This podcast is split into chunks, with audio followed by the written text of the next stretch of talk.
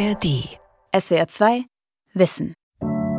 Während des Zweiten Weltkriegs in Marseille setzt Varian Fry sein Leben aufs Spiel, um andere zu retten. Rund 2000 Menschen hilft der amerikanische Journalist bei der Flucht vor den Nazis. Unter ihnen berühmte Namen wie Marc Chagall, Heinrich Mann oder Anna Segers. I guess we can learn many things. First of all, ich glaube, wir können viel von Varian Fry lernen. Zuallererst, jede Stimme zählt. Jedes gerettete Leben ist bedeutsam. Steh auf, sprich, tu was. Bleib nicht untätig. Und glaub nicht, dass ein Einzelner nichts bewirken kann. Israel ehrt Varian Fry als Gerechter unter den Völkern. Netflix hat seine Rettungsaktionen verfilmt. In Marseille wird an seine mutigen Taten erinnert. Wie Varian Fry jüdische Intellektuelle und Künstler rettete. Von Kilian Pfeffer. Ein regnerischer Tag im September 2021. Jean-Michel Giraud, Historiker und Präsident der kleinen Varian Fry Gesellschaft, führt durch Marseille. Zu den Orten, an denen der amerikanische Journalist und Flüchtlingshelfer gewirkt hat. Ein Platz in der Stadt ist nach Fry benannt. Dort steht auch eine Gedenktafel. Giraud runzelt die Stirn. Es reicht einfach nicht als Anerkennung. Auch in den USA reicht es nicht aus. Es ist mehr nötig, damit sich die Öffentlichkeit wirklich interessiert. Wir haben noch eine zweite Gedenktafel in der Rue Grignan aufgestellt. Es war ein wirklich schwieriger Weg in den letzten 20 Jahren. Es hängt mit einem Mentalitätswandel zusammen. Varian Fry ist in Frankreich ein bisschen in Vergessenheit geraten. Schriftstellerinnen wie Anna Segers, der Soziologe und Journalist Siegfried Krakauer, Maler wie Marc Chagall oder Max Ernst, Intellektuelle wie Hannah Arendt, Autoren wie Leon Feuchtwanger oder Heinrich Mann, sie alle wurden von Varian Fry und seinem Hilfsnetzwerk gerettet. Jean-Michel Giraud versucht, die Erinnerung daran lebendig zu halten. Kein leichtes Unterfangen, sagt er. Nächster Stopp, der alte Hafen. Donc, euh, en 1940 1940 war das hier ein Ort der Geselligkeit, an dem sich die Flüchtlinge trafen, die aus Paris geflohen waren. Warum? Weil Marseille eine kosmopolitische Stadt ist. Damals vor allem ein Zufluchtsort. Das war eine große Hoffnung, das Meer zu erblicken, die Schiffe.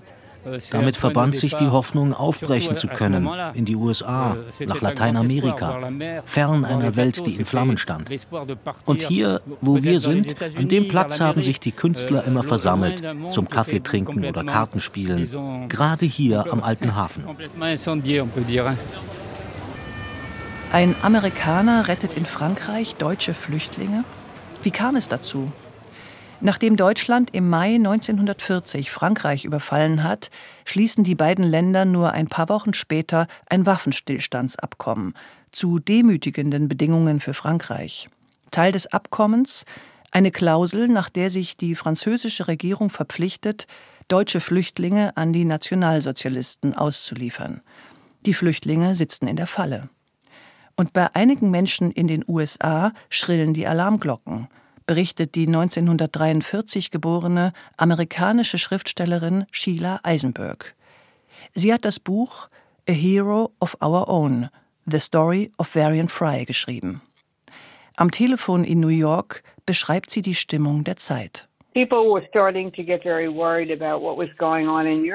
Leute fingen an, sich wirklich Sorgen zu machen, was da gerade in Europa passierte. Sie telefonierten und kamen zusammen, um zu beraten, was man tun könnte. Darunter war auch Eileen Hughes Fry, die erste Frau von Varian. Thomas Mann gehörte dazu, auch Erika Mann. Alle waren sich einig, es muss etwas passieren.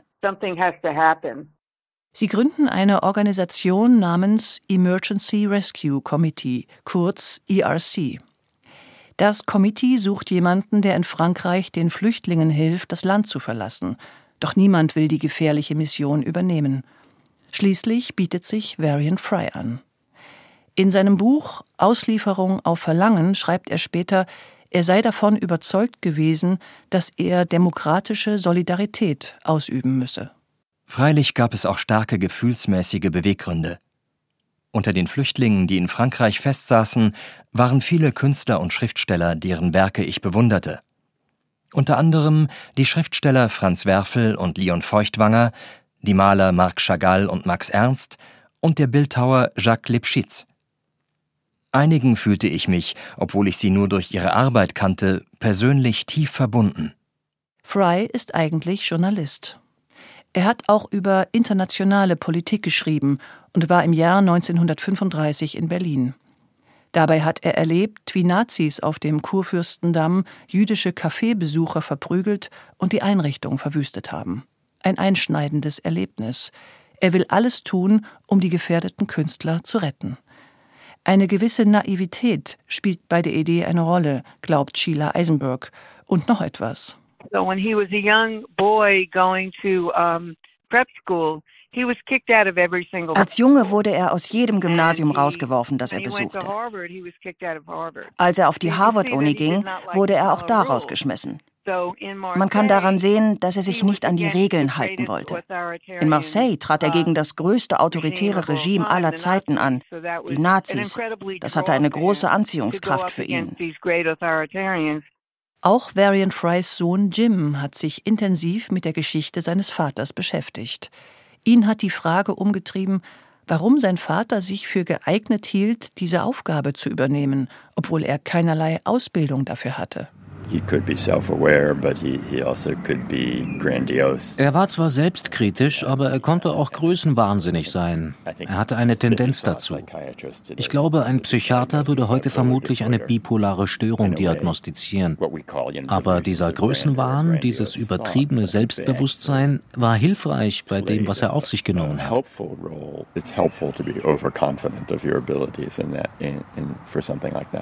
Anfang August 1940 kommt Fry in Marseille an. 32 Jahre ist er alt. Ein Foto aus dieser Zeit zeigt ihn im Anzug mit Brille und entschlossenem Gesichtsausdruck. Er hat 3000 Dollar Bargeld vom Komitee dabei und eine Liste, auf der etwa 200 Personen stehen. Sie soll er finden. Für sie gibt es Visa für die Einreise in die USA. Aber Tatsache war, dass ich überhaupt nicht wusste, wie und wo ich anfangen sollte. Meine Aufgabe bestand darin, bestimmte Flüchtlinge zu retten. Aber wie? Wie mit ihnen in Kontakt kommen? Und was konnte ich für sie tun, wenn ich sie ausfindig gemacht hatte? Zu den ersten Flüchtlingen, die Fry in Marseille trifft, gehören Franz Werfel und Alma Mahler-Werfel. Sie ist die Witwe des Komponisten Gustav Mahler. Mit dem jüdischen Schriftsteller Franz Werfel ist Alma Mahler-Werfel seit 1929 verheiratet. Werfel hat unter anderem einen berühmten Roman über den Völkermord an den Armeniern geschrieben, die 40 Tage des Musadar. Die beiden leben schon seit Jahren in Südfrankreich. Im Frühjahr 1940 wollen sie über Spanien nach Portugal fliehen, doch sie bekommen die nötigen Visa nicht. Die deutsche Wehrmacht hat die Grenzstadt Ondaye besetzt und die Werfels müssen ins Landesinnere flüchten. Franz Werfel beschreibt eindrücklich die Situation nach dem deutschen Überfall. Die Millionen dieser seltsamen Völkerwanderung irrten auf den Landstraßen umher und verstopften die Städte und Dörfer. Franzosen, Belgier, Holländer, Polen, Tschechen, Österreicher, exilierte Deutsche und dazwischen die Soldaten der geschlagenen Armeen. Nur höchst notdürftig konnte man seinen Hunger stillen. Obdach aber gab es überhaupt keines mehr. Wer irgendeinen gepolsterten Stuhl eroberte, um die Nacht darauf zu verbringen, wurde viel beneidet. Im Wallfahrtsort Lourdes finden die Werfels für ein paar Wochen Unterschlupf. Franz Werfel legt ein Gelöbnis ab. Wenn er die Verfolgung der Nazis überlebt, will er ein Buch über das Leben der heiligen Bernadette Soubirous schreiben. Ihretwegen pilgern jährlich Millionen Gläubige nach Lourdes. Dann fliehen die Werfels nach Marseille und treffen dort Varian Fry, der gerade angekommen ist, zum Abendessen. Er schreibt in seinem Buch recht suffisant Werfel sah genauso aus wie auf den Fotos. Groß, untersetzt und bleich, wie ein zur Hälfte gefüllter Mehlsack. Sie müssen uns retten, Mr. Fry, sagte Werfel. Er sprach Englisch mit stark österreichischem Akzent. Oh ja, Sie müssen uns retten, wiederholte seine Frau und füllte mit strahlendem Lächeln und einem noch ein wenig Benediktiner, ja, mein Glas nach, ehe ich protestieren konnte. Nach dem Essen gingen wir zurück ins Hotel und sie bestanden darauf, noch eine Flasche Champagner zu bestellen. Wie soll Fry vorgehen? Ursprünglich wollte er die Flüchtlinge auf der Liste mit dem Fahrrad einzeln aufsuchen. Aber nachdem er sich mit anderen Flüchtlingshelfern beraten hat, ändert er seine Pläne. Er beschließt, sein Hauptquartier im Hotel Splendid in der Nähe des Bahnhofs aufzuschlagen. Die Flüchtlinge sollen stattdessen zu ihm kommen. Der Plan geht auf, erzählt Jean-Michel Giraud von der Varian Fry Gesellschaft, während er in Frys damaligem Zimmer im Hotel steht. Heute ist es ein Büro. Au début, on peut, on peut constater que la chambre est finalement toute petite. Das Zimmer ist sehr klein. Es gab ein Bett, ein Telefon, ein Bad, einen alten Marmorkamin. Es war einfach ein typisches Hotelzimmer der Zeit. Ein sehr intimer Ort. Varian Fry dachte zuerst, er müsse die Flüchtlinge suchen. Stattdessen kamen sie zu ihm. Durch Hörensagen hatte sich seine Ankunft herumgesprochen. Und so saßen hier dann plötzlich enorm viele Flüchtlinge. Hunderte suchen Fry voller Hoffnung im Hotel Splendid auf. Sie benötigen Geld, falsche Pässe, moralische Unterstützung und verlässliche Informationen, wie sie das Land verlassen können. Schnell merkt Fry, dass er die Arbeit nicht allein bewältigen kann. Er braucht dringend Hilfe. Sein erster Mitarbeiter ist ein 25-jähriger Flüchtling aus Deutschland mit dem Namen Albert Hirschmann. Fry nennt ihn Beamish, Strahlemann, weil er so gutmütig und fröhlich ist. Beamish hatte einige Erfahrungen in der Untergrundarbeit und war trotz seiner Jugend bereits ein altgedienter Antifaschist mit Kriegserfahrungen in zwei Armeen. Beamish wurde sehr bald mein Spezialist für Fragen der Illegalität. Er war es, der Quellen für neue falsche Pässe auftat. Er war es, der den Geldwechsel und Transfer auf dem schwarzen Markt organisierte, als meine Dollarvorräte aufgebraucht waren. Viele Flüchtlinge, die nun kommen, stehen nicht auf Frys Liste. Und so wird eine der wichtigsten Fragen für ihn, wem soll er helfen und wem nicht? Und auf welcher Grundlage? Sheila Eisenberg schreibt über nächtliche Beratungen von Fry mit seinen Helferinnen und Helfern. They were kind of bizarre. They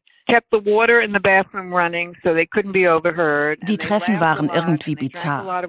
Sie ließen im Badezimmer das Wasser laufen, damit sie nicht abgehört werden konnten. Sie lachten viel und tranken jede Menge Wein. Und wie seine Mitstreiterin Marion Davenport berichtet, leitete Fry die Treffen in seinen Boxershorts. Keine Ahnung warum.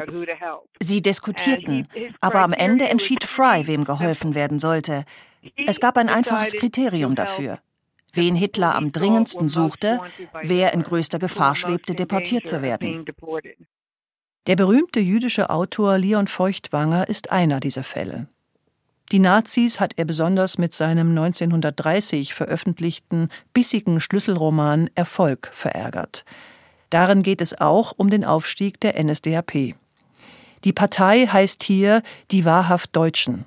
Hitler selbst ist in der Figur des arbeitslosen Monteurs Robert Kutzner zu erkennen. Feuchtwanger zeichnet ihn als feigen Schmierenkomödianten, für den die Juden und das Finanzkapital an allem schuld sind. Schwieg der Monteur Kutzner, so gaben die dünnen Lippen mit dem winzigen dunklen Schnurrbart und das pomadig gescheitelte Haar über dem fast hinterkopflosen Schädel dem Gesicht eine maskenhafte Leere. Tat aber der Mann den Mund auf, dann zappelte sein Antlitz in sonderbarer, hysterischer Beweglichkeit, die höckerige Nase sprang bedeutend auf und ab, und er entzündete Leben und Tatkraft in der Stammtischrunde. Damit hat sich Feuchtwanger seinen zukünftigen Emigrantenpass reichlich verdient, schreibt das Nazi-Kampfblatt Der Völkische Beobachter. Feuchtwanger lebt seit 1933 mit seiner Frau Martha in Südfrankreich. 1940 wird er als, wie es heißt, feindlicher Ausländer im Lager Lémy in Aix-en-Provence interniert. Er schreibt darüber später den Erlebnisbericht Der Teufel in Frankreich. Mit einer abenteuerlichen Aktion wird er aus dem Lager gerettet. He and his friends from the camp were walking along the road toward the river one day without a guard. Er und seine Freunde aus dem Lager gingen eines Nachmittags am Fluss entlang, ohne Bewachung. Eine Frau kam auf ihn zu und gab ihm einen Zettel. Er las ihn und stellte fest, dass seine Frau Martha die Nachricht geschrieben hatte. Darauf stand, frag nichts, sag nichts, geh einfach mit. Ein Mann in einem weißen Anzug stieg aus einem Auto. Er gab Feuchtwanger eine dunkle Brille, einen Frauenmantel und ein Kopftuch. Und Feuchtwanger wurde weggefahren.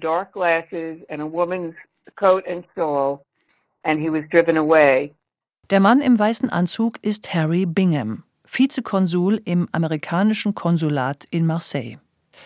Das Auto wird angehalten und Bingham wird gefragt, wer die Person auf dem Rücksitz sei. Er antwortet Meine Schwiegermutter.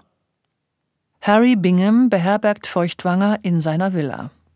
Feuchtwanger soll, so der Plan von Varian Fry, gemeinsam mit Franz und Alma Werfel und anderen Flüchtlingen wie Heinrich und Golo Mann per Schiff in Sicherheit gebracht werden. Doch der Plan mit dem Schiff zerschlägt sich. Die Gruppe soll nun zu Fuß die Grenze nach Spanien überqueren. Allerdings ohne Feuchtwanger, er ist zu bekannt und hat keinen gefälschten Pass. Er könnte die Aktion gefährden.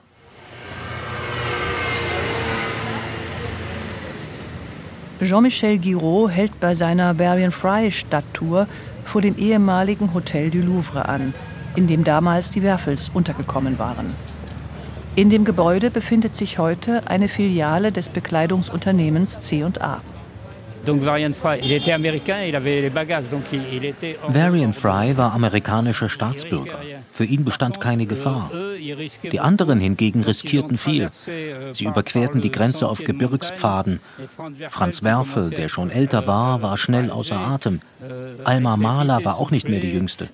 Beide hatten große Schwierigkeiten. Es war alles ein großes Abenteuer, das Varian Fry in seinen Memoiren beschreibt. Auch Heinrich Mann ist schon 70 Jahre alt und nicht mehr gut zu Fuß. Golo Mann muss seinen Onkel immer wieder tragen. Auch Franz Werfel hat zu kämpfen. Übergewichtig und völlig außer Form kommt er kaum die Berge hoch. Dazu kommt sein Aberglaube, berichtet Fry.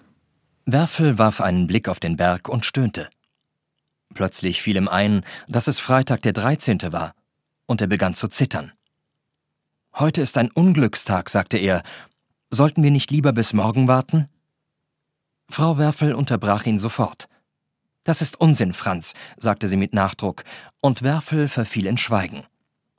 Aber so oft er den Berg betrachtete, entrang sich ihm ein tiefer Seufzer. Allem Aberglauben zum Trotz schafft es die ganze Gruppe an den Grenzposten vorbei nach Spanien und dann über Portugal in die USA. Es steht außer Frage, wie wichtig der Einsatz von Varian Fry dabei war.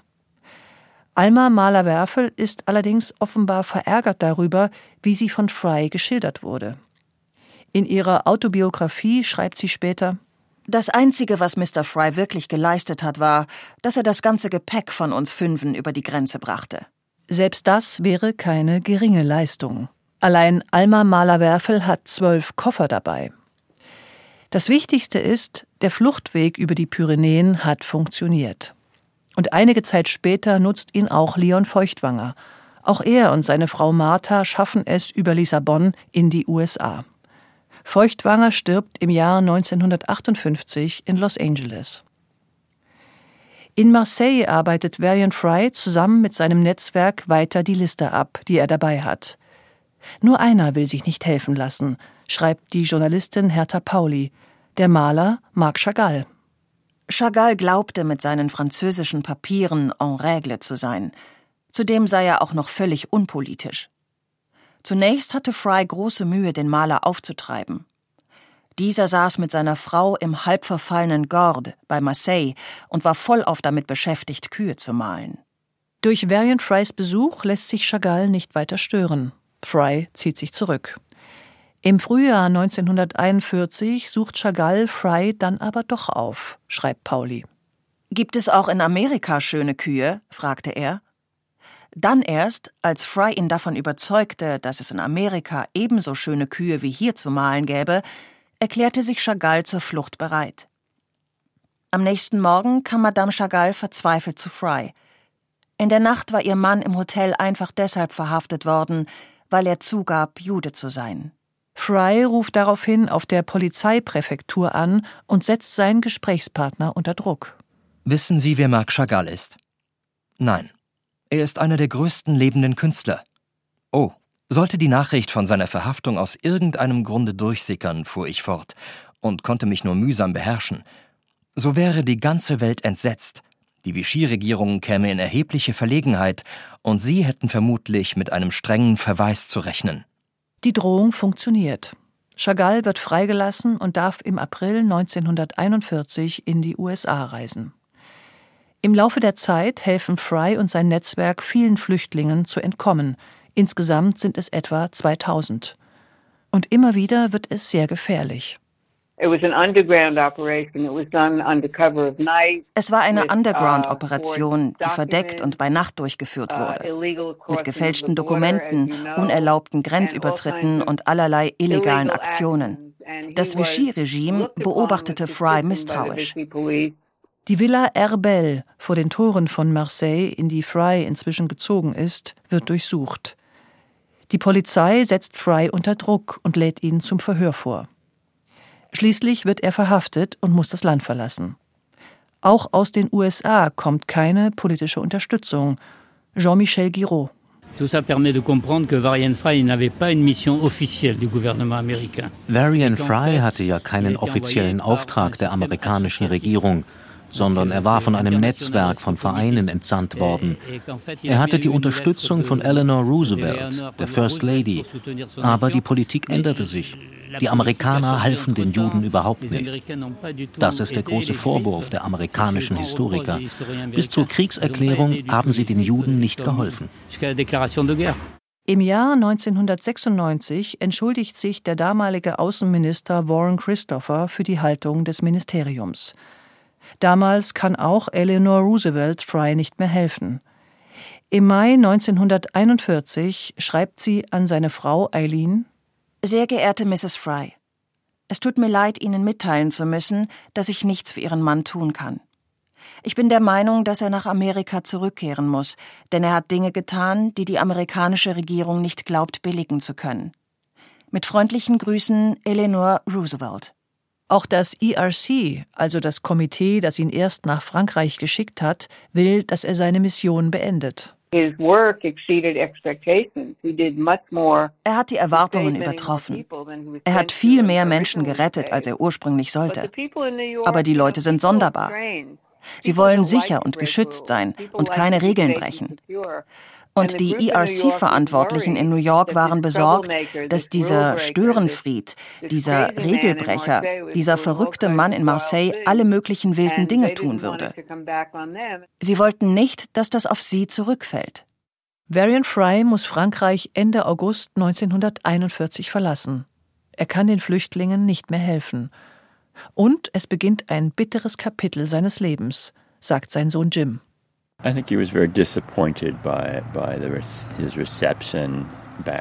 Ich glaube, er war sehr enttäuscht davon, wie er zu Hause empfangen wurde. Und er war auch enttäuscht davon, dass viele der Künstler und Menschen, denen er geholfen hatte, nicht wirklich anerkennen wollten, wie viel er für sie getan hatte. Ein paar schon, aber andere wollten diesen Teil ihres Lebens nicht nochmal erleben. Einige Künstler aber zeigen ihre Dankbarkeit gegenüber Varian Fry, wie sein Sohn täglich zu sehen bekommt. Uh,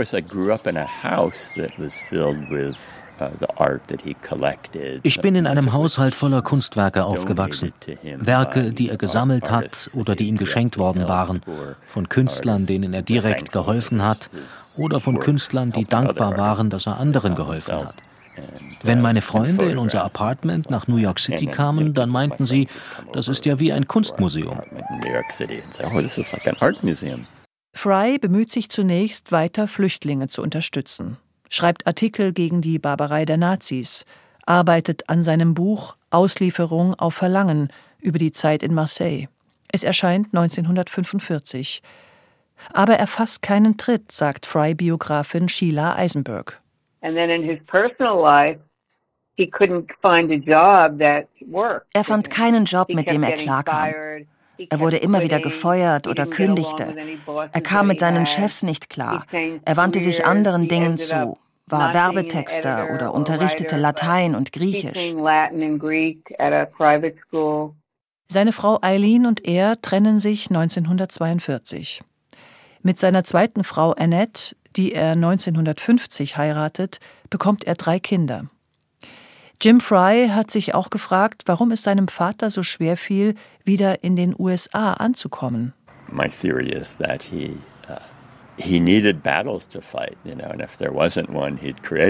meine Theorie ist, er musste immer irgendwelche Kämpfe kämpfen. Und wenn es keine gab, dann hat er welche erzeugt. Er war dann am besten, wenn er moralisch richtig lag und das in Arbeit für eine wichtige Sache verwandeln konnte. Aber als er zurückkam, waren die Grenzen zwischen Gut und Böse nicht so eindeutig und es stand nicht so viel auf dem Spiel. Aber er wollte immer noch den Kick haben, moralische Kämpfe zu kämpfen. Und deswegen provozierte er die Menschen, glaube ich. Als Varian Fry im Jahr 1967 stirbt, ist er gerade mal 59 Jahre alt. Fünf Monate davor wird er für sein Wirken mit dem Kreuz der französischen Ehrenlegion ausgezeichnet. Später, in den 1990er Jahren, ehrt ihn die israelische Gedenkstätte Yad Vashem als Gerechter unter den Völkern. Die Geschichte von Varian Fry ist wie ein Drehbuch für einen Film. Kein Wunder, dass es seit April 2023 auch eine aufwendig produzierte Netflix-Serie über seine Rettungsaktionen gibt. Der Titel Transatlantic. Varian Fry und sein außergewöhnlicher Einsatz für die Flüchtlinge von Marseille sollten uns ermutigen, findet Sheila Eisenberg.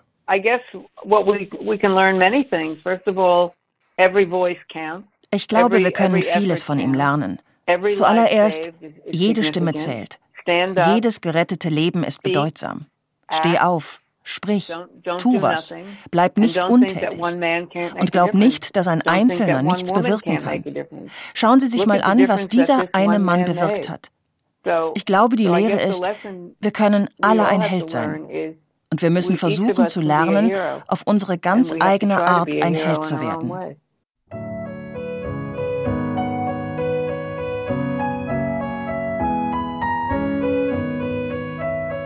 SWR 2 Wissen.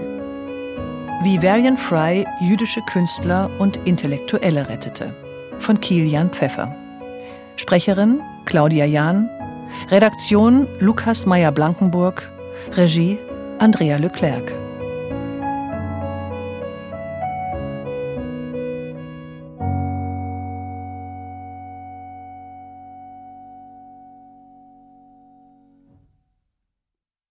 SWR 2 Wissen. Manuskripte und weiterführende Informationen zu unserem Podcast und den einzelnen Folgen gibt es unter swr2wissen.de.